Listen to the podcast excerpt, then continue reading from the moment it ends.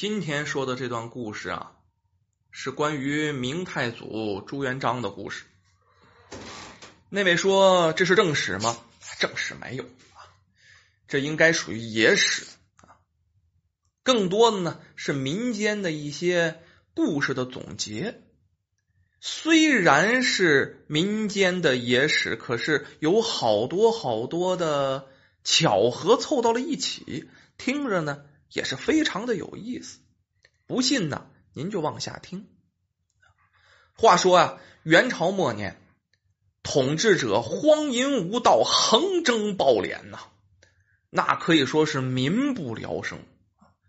统治阶级没钱了怎么办呢？苛捐杂税，那才叫是多如牛毛啊！老百姓没法过了，怎么弄呢？背井离乡，四处流亡。家里值钱的、不值钱的东西划拉划拉，弄个小车算好的，大部分拿腿粮背在身上啊，就逃离家乡。正所谓故土难离呀，谁愿离开自己的家呀？那是逼的没办法了。当地官府，你说担不担心？也担心。可是他们担心呢，并不是人口的流失，并不是老百姓过上不好的日子，他们担心流民作乱，反叛了怎么办？他们的处理方法哈也非常的残忍，就把那流民驱散，你们别扎堆儿，扎堆儿就出事儿啊！赶散，甚至是屠杀。一看你离开家乡了，一查证件不对，直接就杀掉。话说这一天，又有一伙流民遇上了官兵了。这官兵也很简单，上去就杀，可以说是男女老少是一个不放过，屠戮殆尽呢。这官兵杀完了，过瘾了，走了。时间不大，有一个小和尚。死里逃生，从死人堆里啊爬出来了，跌跌撞撞的就离开这杀人的现场。这个小和尚不是旁人呐，哎，就是以后的明太祖朱元璋。这朱元璋怎么到这堆里的？朱元璋他是四处化缘看到这个这伙流民呢，正在那儿煮粥做饭呢，顺着风儿一闻呢，哎呀！甭提多香了啊！好几天没吃东西了，想上去呢讨点东西吃，那肚子实在是饿不了了。刚到地儿，还没张嘴呢，官兵就来了。朱元璋怎么办？一小和尚，岁数也不大，你说跑也跑不了，没办法呀，躲到那死人堆里，弄了几个死人盖到自己身上啊，弄点血漫脸上，脑袋冲下，一动都不敢动。就这样躲过了一劫，可这朱元璋逃是逃出来了呀，啊，没吃东西呀，几天是水米没沾唇了，走不动了，这身上一点没有伤，这倒还好。可是人是铁，饭是钢，一顿不吃他饿得慌啊，一点劲儿都没有了，走着走着没意识了，扑腾就倒到边儿。昏厥过去了，奄奄一息。咱这么说哈，也该着朱元璋福大命大造化大，要是没人看见他，他就在道边饿死。那时候死个人，那跟死个蚂蚁也没什么区别，死了就死了啊，没人管你。狼拉狗咬，这个人就算完了。可是就在这朱元璋啊，眼看就要死的时候，又路过一小乞丐。这小乞丐叫什么名字呢？叫张士诚！这小乞丐一看朱元璋不行了，就跑到刚才官兵杀人那个现场。哎，那倒的瓦罐里还有点野菜粥，把那野菜粥弄了点出来啊，扳着朱元璋的这牙缝，一点点给朱元璋喂下来了。就这点野菜粥，您可别小瞧了啊，还真就把朱元璋给救活了。缓醒过来了，那朱元璋当然是感激万分呐，无可无不可的了。当年呢，这个古人呢感激一个人岁数大一点的啊，就拜义父义母；岁数相仿的呢，结拜兄弟。古人把这结拜呀非常当回事这俩人这一磕头，甭管地上有香没香的，只要冲北磕头发了誓愿了，就比亲兄弟还亲。当时呢，朱元璋提议张士诚啊，你是我的救命恩人，咱俩拜把兄弟得了。张士诚也是个小乞丐啊，然后呢，也是无依无靠，有这么个大哥呀，哎，靠着点，两人相依为命也不错，当下就同意了。朱元璋的小名可能很多人都知道，叫什么呢？叫朱重八。张士诚的小名叫张九四。两个人呢，互相的称谓也就改了。拜完把子，朱元璋大啊，按小名叫朱元璋，叫八哥啊；叫张士诚呢，叫九弟。两个人在一起，那真是穷同手足，患难与共啊，没别人可靠了。俩人弄点东西，你弄多了。大家分着吃，挨饿大家一起挨，艰难度日啊！那年月那真是太难了啊！能活着是非常不容易的事儿。咱们话又说回来了，这至正天子荒淫无道啊，那普天下怎么弄啊？哀鸿遍野，以至于呢义军四起，那老百姓能不反吗？啊，这是官逼民反，我不反不行，没活路啊！这俩人也年轻啊，一看呢有义军，那能吃口饱饭，也是为了吃口饱饭。你说有多大的远大理想？没有，就是想吃口饱饭，就参加了一股义军。可是呢，在这义军当中，这两个人就体现出不一样来了。这朱元璋啊，这兄弟俩再加上张士诚两个人呢，作战非常的勇敢。为什么呢？没家没口啊。没有牵挂呀，再加两个人小伙子，身体倍儿棒，脑子还好使啊，足智多谋。那个时候有脑子的人不多，你但凡有点脑子的，都能够成为一代的将领。哎，两个人时间不长，就成了义军的小首领，各领了一支义军出去打仗去。可是就在这个时候不一样，你说刚开始。一个馒头俩人分啊，一碗粥俩人喝的时候，这个时候啊，贫穷啊，两个人反倒是劲儿往一处使。可是现在不一样了，都人五人六了，都是大将军一份，两个人按现在说话的世界观和人生观呢，都不太一样了。于是呢，在做好多事情上啊，哎，都有分歧，都有意见，想的不一样啊。这这朱重八想一层。这张九四又想一格，俩人虽然不能说水火不同炉吧，反正是见面总掐架。时间一长了，底下人在一鼓动，这个矛盾是越来越大了。可是俩人都知道啊，往前想一想，我们是患难的兄弟，都拜了把子了，对老天爷都发誓了，总这样闹意见不合适啊。这个咱总得想办法把这个嫌隙弥补一下。于是，在打仗间隙呀，两个人怎么办呢？咱见见面吧。当时见面干嘛呢？也没什么其他的娱乐活动，咱俩打猎的了。于是两个人相约一起呀，就是这个郊外狩猎，各自带着各自的人马啊，然后打猎。那个时候野物也多，是吧？反正也不也不用多长时间，猎物就不少。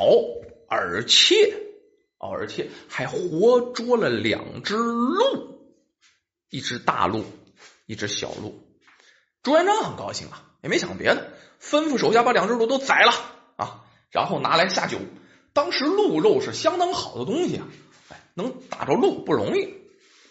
那手下人当然是得听主子的了，拔出刀奔着鹿就去了。就要动手的时候，两只鹿也知道害怕。咱现在讲话，万物皆有灵性啊！两只鹿吓得是瑟瑟发抖啊，尤其是这大鹿，两个眼睛有眼泪，哭了，连连哀鸣，给人的感觉是什么呢？就像在求情一样，别杀我，别杀我啊！就十分的可怜，谁看不下去了？士兵倒搁一边啊，这个朱元璋也没什么，张士诚这个人呢，心比较的善，比较善良啊。看完这个场景，于心不忍，于是呢，大喝一声：“且慢！”把这拿着刀的手下就给喝退了，自己拔出刀来，然后把这两只鹿的绳子给割断了，就把这两个鹿给放了。他这么做呢，也没跟朱元璋商量。可是呢，没想到的是。这俩鹿往外跑了，没跑几步，就听嘎巴哧，砰！朱元璋放出一箭，把那只大鹿射死了。妈死了，那小鹿能好受得了吗？也没跑，直接就走到了大鹿身边，哀嚎不止啊！咱们现在的感觉就应该是在妈妈身边呜呜的哭。看到这个场景，张士诚可不干了，火了，那眼角都要瞪裂了，对着朱元璋怒目而视。可是这朱元璋他不太在乎啊，这个笑呵呵的跟这张士诚说：“九弟啊，心慈手软，怎能成得了大事呢？咱兄弟今日打获猎鹿，正是吉兆啊，天赐不可违。”怎能轻易放掉呢？这小的可以放生，大的却得留下来。朱元璋说完，吩咐手下把鹿开膛啊，放在火上，他烤吃烤鹿肉。然后呢，招呼这张士诚过来，来兄弟，不要为了一点小事咱俩伤了和气啊！今天大块吃肉，大碗喝酒，一醉方休。你要说就为杀一头鹿啊？这张士诚能对这朱元璋怎么着啊？没办法，强颜欢笑，好在放个小的，也算给面子了。这张士诚就笑着附和着点。好，你我啊兄弟一场，今日便尽欢而散。酒过三巡，菜过五味。咱说这酒啊，壮胆儿，有时候借酒遮脸儿呢。俩人就说点半真半假的话，这俩人就谈上了。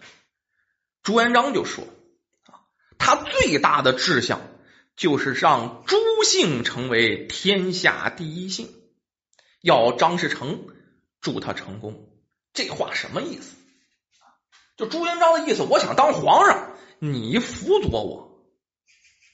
这张士诚啊，也想当皇上。听朱元璋这么说，不愿意了。这张士诚也不甘示弱，说自己也想让张姓成为天下第一姓，让朱元璋帮他实现。这俩人这话就顶了牛了，谁都不服气，谁也不肯让步。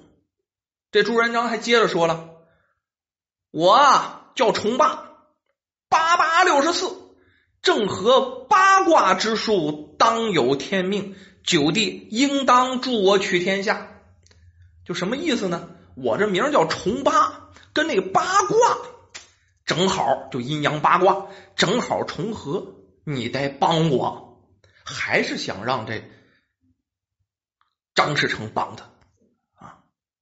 张士诚也说了，我这名也不赖呀啊，我名九四。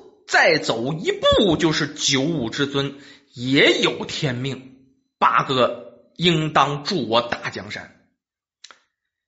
这张士诚说的也有道理啊！我小名叫九四啊，九五就是天下至尊了。往前一点点，我就是天下至尊了。那你该帮我。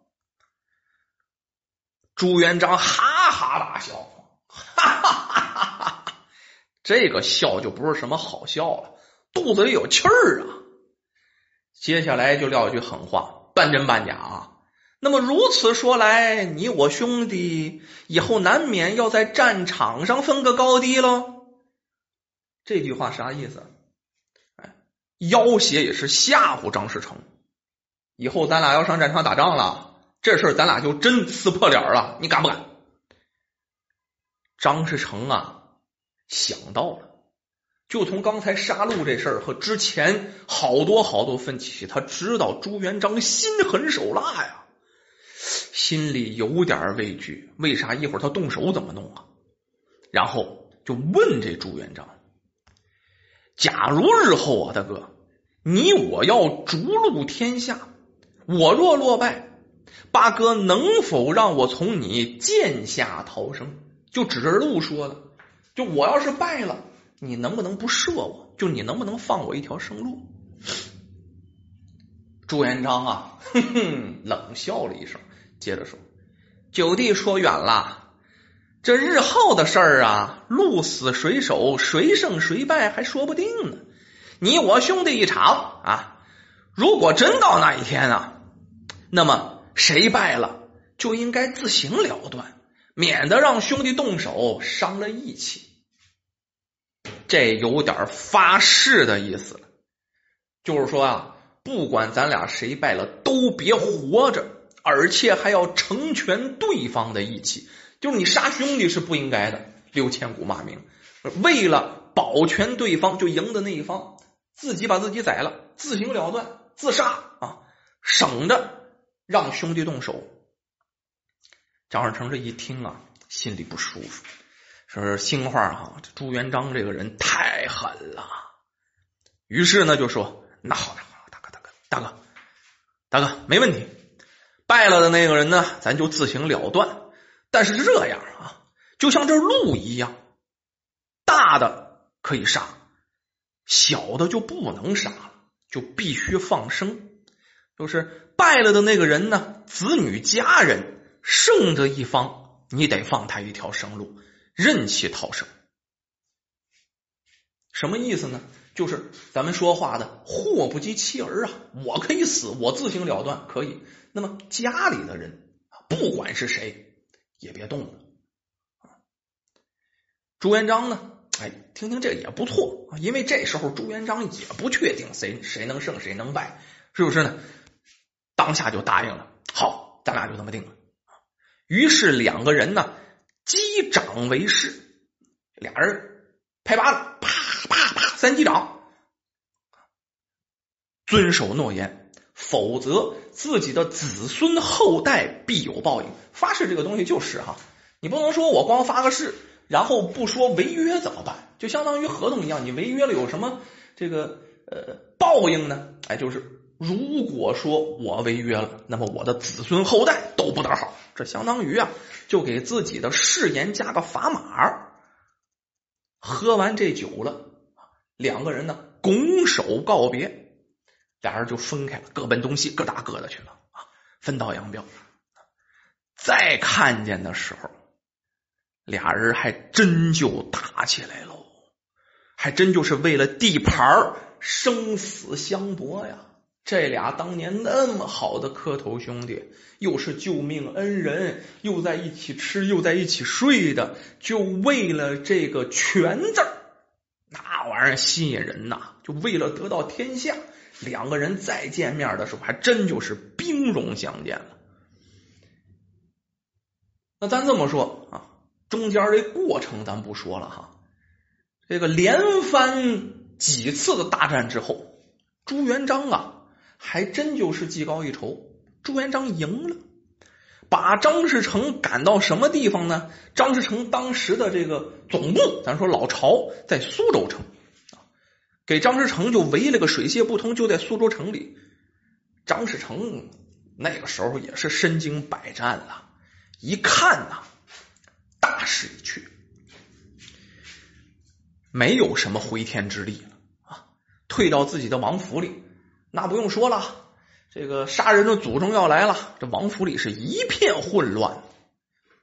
张士诚啊，就把自己的妻子、子女都招到了一起啊，告诉他们：你们不用慌，我当年跟朱元璋打猎的时候啊，我们俩就有过约定，我们俩发过誓了，三击掌嘛，不会伤害家人的。然后呢，就把当时打猎前后的情形。就跟家里人呢说了一遍，说完之后啊，张士诚长叹一声啊，心里也不是滋味，跟家里人说：“说今天我这儿是败的体无完肤，就是一点胜算都没有了。我呢要遵守当时的诺言，我得自行了断。朱元璋看见我遵守诺言了，他也必定遵守诺言。你们呢就会有一条生路，你们现在就逃生去吧，就赶快跑去。我死了，朱元璋就会放过你的。说完了，这张士诚一股激劲儿，拔剑自刎，抹了脖子。妻妾子女服尸大哭哟！哎呦喂，我的将军呐，怎么到今天？可是这时候哭有什么用啊？也没工夫掩埋尸体了，赶快点吧！啊，纷纷卷了一些金呐、银呐、细软能带走的东西，赶快跑！再不跑啊，就来了，就跑了。但是呢，他这所有的亲眷当中，就一个人没扛跑。什么人呢？就是这张士诚的小儿子，叫张古英，没跑。张古英干嘛了？张古英把头发给剃了，把头发脑瓜皮剃了个锃亮，来了一秃子啊，然后穿上了僧衣，就穿上和尚服了，偏领大袖的啊，那和尚服，灰布僧衣。什么金银财宝都没拿，就背了一个小佛龛，里面呢放了一尊木雕的佛像，就弄那么个玩意儿，什么都没动。然后张古英跪到了张士诚的尸首旁，为他诵经超度、念经、超度他爸爸。咱这还得书中代言。怎么就念经超度他爸爸？这张古英平常信佛，这孩子有佛缘，从小啊就信佛，没事就好念个经啊。这时候为他爸超度这经书啊，一字不差，就跟这原文不是装的啊，他真是一字不，他真会。念着念着呢，朱元璋就带人冲进来了，哗啦就把这块给围了。中间一小和尚，这一失手啊，他兄弟的失手。朱元璋进来一看，哦，这张士诚啊，果然是信守约定，自杀身亡，这也松了口气。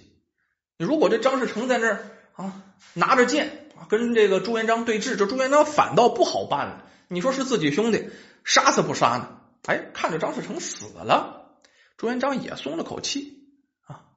又看看旁边跪地上一小和尚，这朱元璋多贼呀，是不是？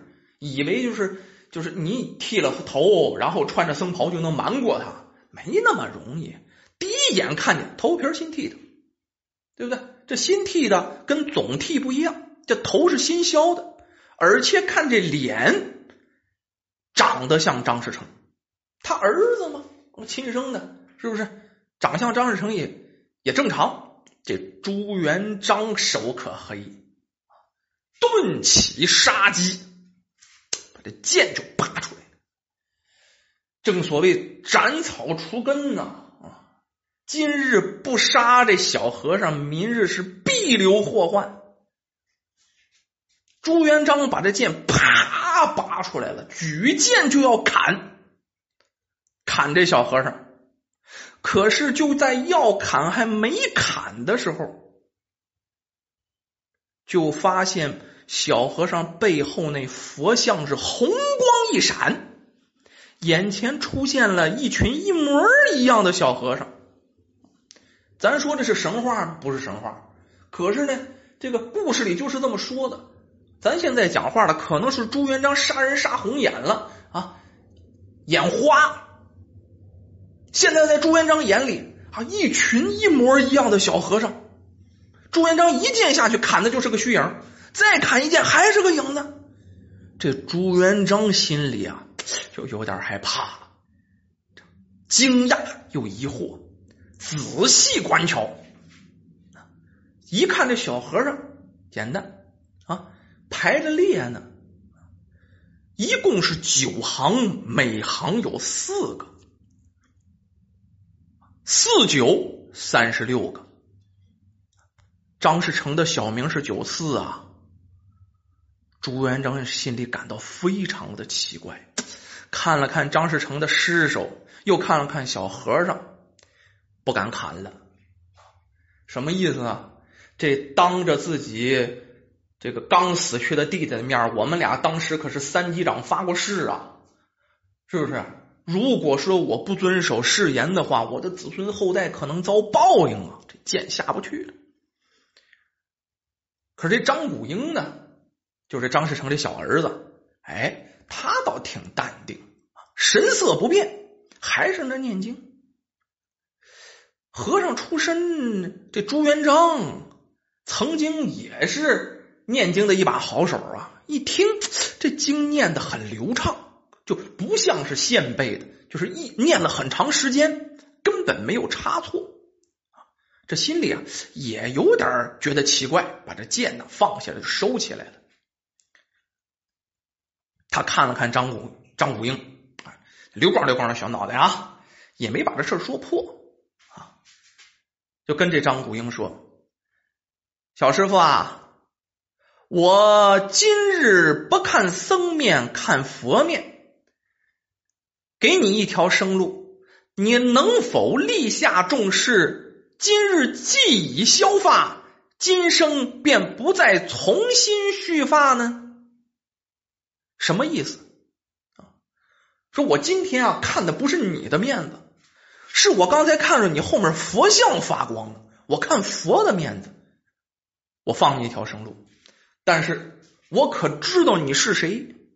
你今天这不出家了吗？你能不能这一辈子都出家啊？别再找我来报仇来。张古英听到这儿，点点头，郑重其事。保证今生不再续发，一辈子好好当和尚。这朱元璋才把从宝剑上啊压着宝剑那手才松开，摆摆手。小师傅啊，僧路即生路，你做了很聪明的选择。你既然已选择僧路啊。我便遵守对我兄弟的诺言，放你生路。你走吧，他是我兄弟啊，我自会安葬的。什么意思？咱解释解释。说这小和尚，就是当和尚这条路啊，就是你的生路。你做了非常明智的选择。你要不选当和尚啊，你早死了。所以说呢，你的和尚之路就是生路。我现在遵守我和张士诚的诺言，我放你走啊，我不杀你了。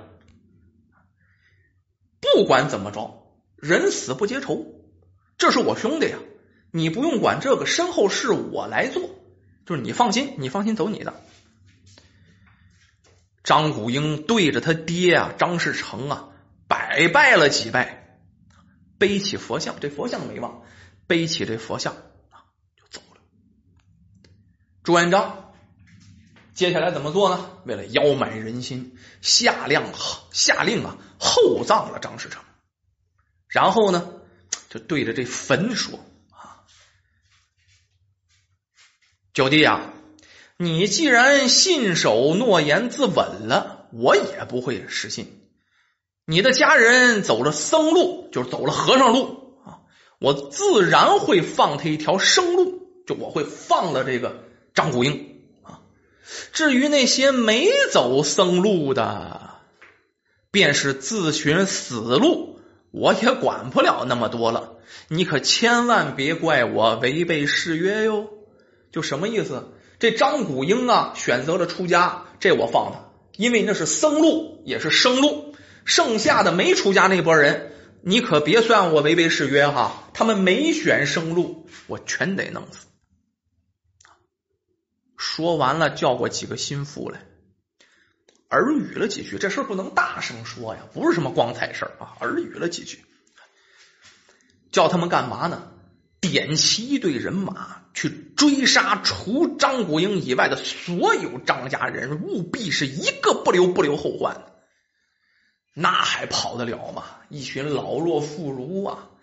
时间不大，就张士诚家里除了张古英之外，一个都没活留，全给杀在了荒郊野外。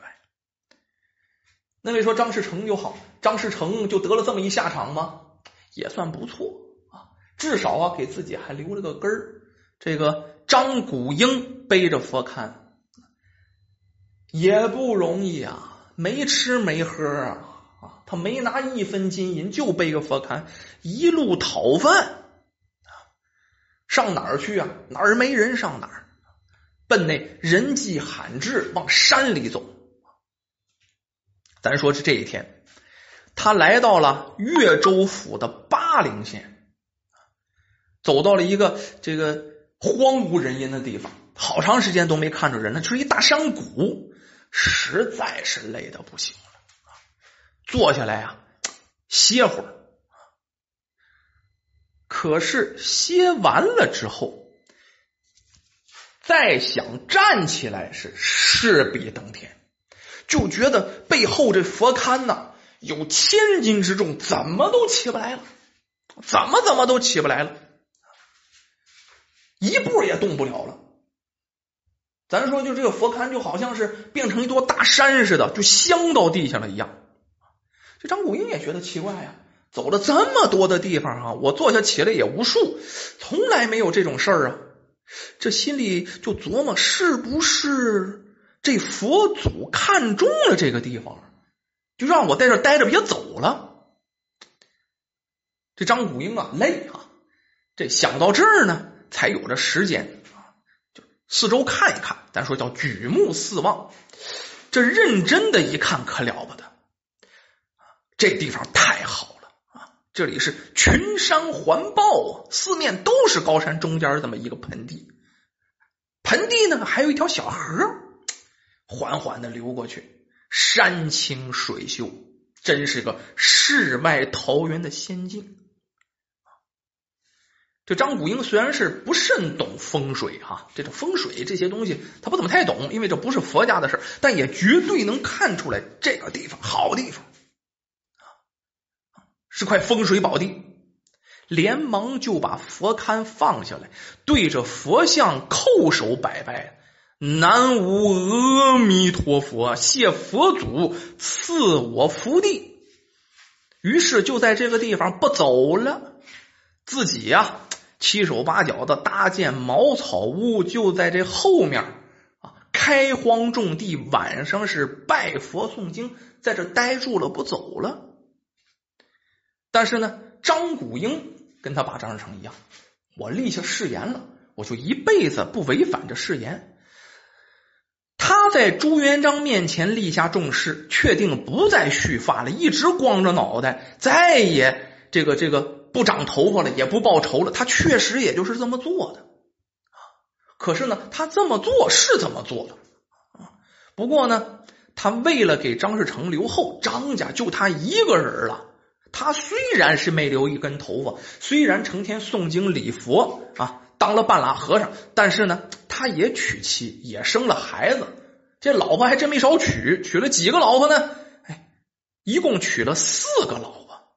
这四个老婆一共给他生了九个儿子啊。然后呢，九个儿子又生了三十六个孙子。咱记住这些数啊：四个老婆，九个儿子，然后儿子又生儿子，三十六个孙子。就这样，在这块风水宝地，他就一直没走。他一个人就创立了一个村儿啊，这个村儿就拿他的名命名，叫张古英村这个村后来啊，一直人丁兴旺，一代一代的就这么繁衍下去了。到最后呢，这村最多的时候达到人多少呢？两千多个人的大村有人说啊，就是因为张士诚、张古英信守诺言，饮品极佳啊。然后呢，才让这个村呢兴旺发达，而这个村里面所有的张氏后人呢，也是非常的守信，一直流传至今。花开两朵，咱各表一枝。朱元璋啊，大败张士诚后啊，把他的军队也划了了。那这打完仗，那军军人怎么办？收编啊，地盘呢也变成他自己的了，进一步的壮大了自己的势力。可以说，当时在这个这个中原这片大地上，没人能跟他匹敌。最终横扫群雄，推翻大元，建立大明。果然，哎，朱姓成为了天下第一大姓。可是呢，这个朱元璋当了皇上以后啊，心有戚戚。怎么心有戚戚呢？就张士诚这点事儿哈，一直在他心里啊不落忍。知道自己对不起张士诚，当初我发了誓了，说他把全家的这个老小啊，除了张士诚以外，全都放过。可是呢，我违背誓约了，我可立下重誓是要有诅咒的呀。脑子里天天转这事儿啊，说这人呢不能做亏心事一做亏心事啊，这心里啊老不踏实。这朱元璋当上皇上以后，就非常怕这誓言反噬。就遭报应啊！他最开始立着朱标为太子，就他皇长子嘛。古代有话说，就是这个呃，立长不立幼啊，立长好。可是这朱标啊，也不怎么地啊，也不是是是这个这个报应还是怎么着？这朱标三十七岁，比这朱元璋早得多，就没了。这朱元璋一看他儿子三十七岁就死了，刚过三十六就死了，朱元璋心就慌了，再不敢立他儿子当太子。怕他儿子遭报应啊！可是这朱元璋心里也不甘心啊，就想我怎么能把这个这个这个诅咒给破解了？反复想，想到脑仁疼啊！最后想，陶生跟陶孙是不是有什么联系？就是我这一生啊，就陶生是一生的生吗？陶孙不就两生了吗？哎，想到这儿，心里舒服了啊！这个这小聪明劲儿哈又上来了，这剑走偏锋啊，把朱标的儿子朱允文，也就是皇太孙，朱标的长子啊，立为皇后继承人。他这一想，我儿子逃不了这诅咒，哎，我孙子第一生逃不了，我逃这第二生的孙子应该没问题了吧？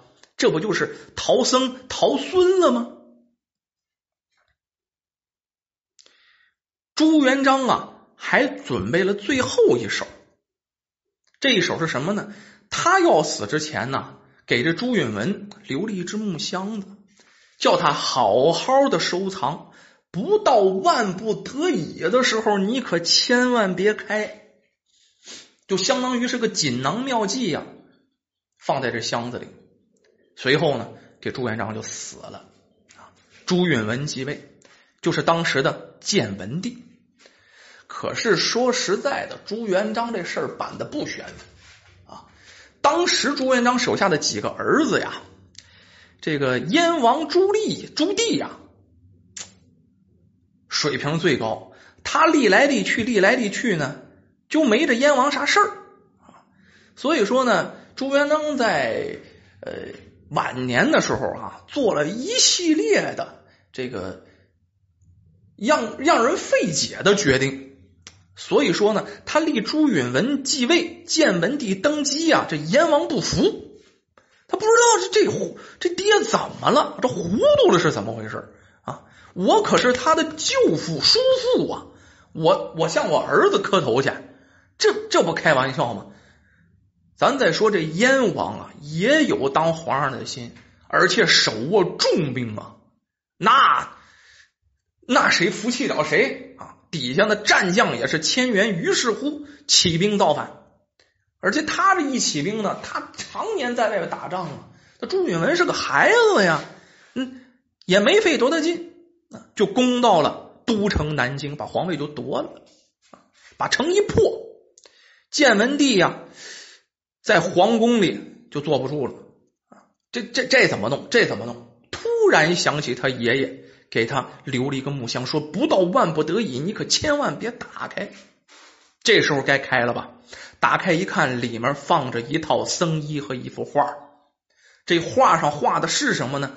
画上画的就是一个从死人堆里爬出来的僧人。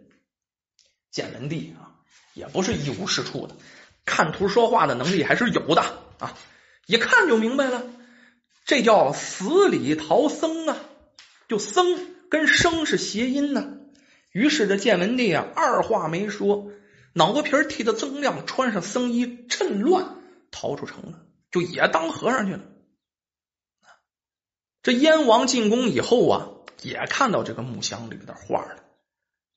他呢，以前呢也听他父亲呐，就是喝酒喝多了哈，叨念过当初这个放生啊还是放僧的这么回事儿。这时候一看就都都明白了啊。这朱棣啊叹了口气，把木箱子收起来了，然后呢也是珍藏了起来，就没有追杀这建文帝。那建文帝，你当和尚不是吗？你当和尚，我就放你一条生路，走你的。这朱棣当了皇上以后啊，就是后来著名的明成祖，他心里也不落忍。你说也是起兵反叛的等等的啊，怕这个报应啊，就是他爹不遵守誓言那报应落到他自己头上。于是怎么办呢？我不在南京待着了，我上我的老巢去。他从北京发的家呀，于是迁都北京，远离南方。这北京也是千年的帝都啊，他想用这个北京的王霸之气压一压这个诅咒的戾气啊。但是这么做反正是好像是有点用，再加上这个呃明成祖文治武功的两百多年内，这朱家的子孙呢都没什么事儿。后来明朝末年出事儿了。明朝末年啊，就是汉九年、涝九年呐，反正年景确实不好，普天下哀鸿遍野，崇祯帝有道无福，没办法啊，闯王李自成带兵打进北京，这崇祯帝也没招了，最后也想活，就把祖上这个木箱子打开了，看到里面这幅画了，于是呢，他也准备把头发剃了。后来犹豫再三，我是皇上啊，我家二百多年皇上啊，到我手里转来转去又转回和尚了，这想着这这这这这一点傲骨都没有，也太没骨气了。咱这么说，崇祯帝朱由检这人不错，文治武功都不错，可是天时不行啊。他要是赶上这天时地利好一点，他能是个好皇上。所以说，这朱由检是有骨气的，不愿意做逃僧，也不愿意逃生。于是呢，披发显足，遮住面容，在景山上就上吊死了。咱说巧合就巧合在这儿了，有人说也不是巧合，可能就是碰上了。从朱元璋到朱由检。明朝刚好是十六个皇帝，二八一十六啊，哎，正好重合了什么数？就是重八之数。朱元璋小名不朱重八吗？哎，正好重了这个数。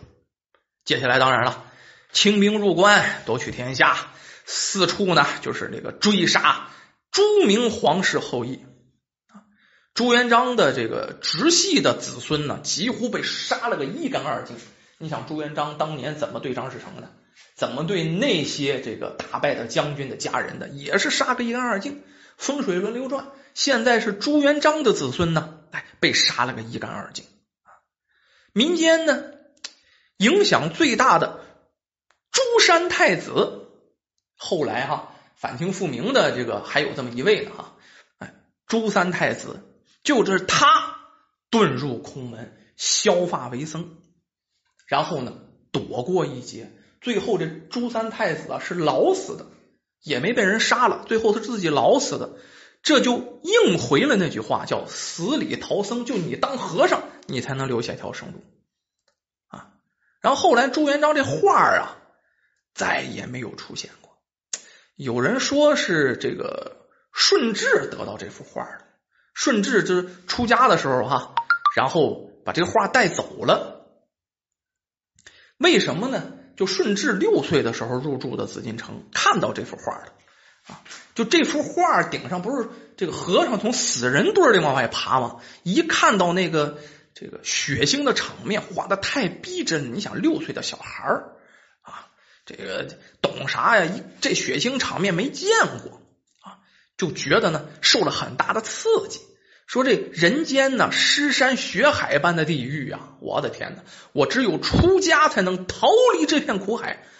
那个时候，就在顺治的心里。种下了出家当和尚的哎这么一个因，后来他大了，渐渐的呢是精研佛法，一天也不理什么正事啊，没事呢就念佛，没事就念佛，最后呢自己偷偷的逃到了五台山上当了和尚。那再不说往后呢，有人说这画又被谁弄到手了？就被李自成弄到手了。李自成兵败以后啊，也是着急忙慌的哈，跑到了北京。就因为这幅画跑到哪儿了呢？跑到了湖南石门县，叫夹山寺。看这幅画也有感触，叫什么“死里逃僧”？就是我想活命啊，我得当和尚。于是，在那个地方落发为僧，躲过了专府官府的搜捕。你看，能不抓他吗？他们反叛啊，能不抓他吗？抓他了。哎，但是呢，他一当和尚就把这事儿躲了。一直活到什么时候？康熙十三年，这李自成啊才无疾而终。怎么叫无疾而终呢？就是老死了。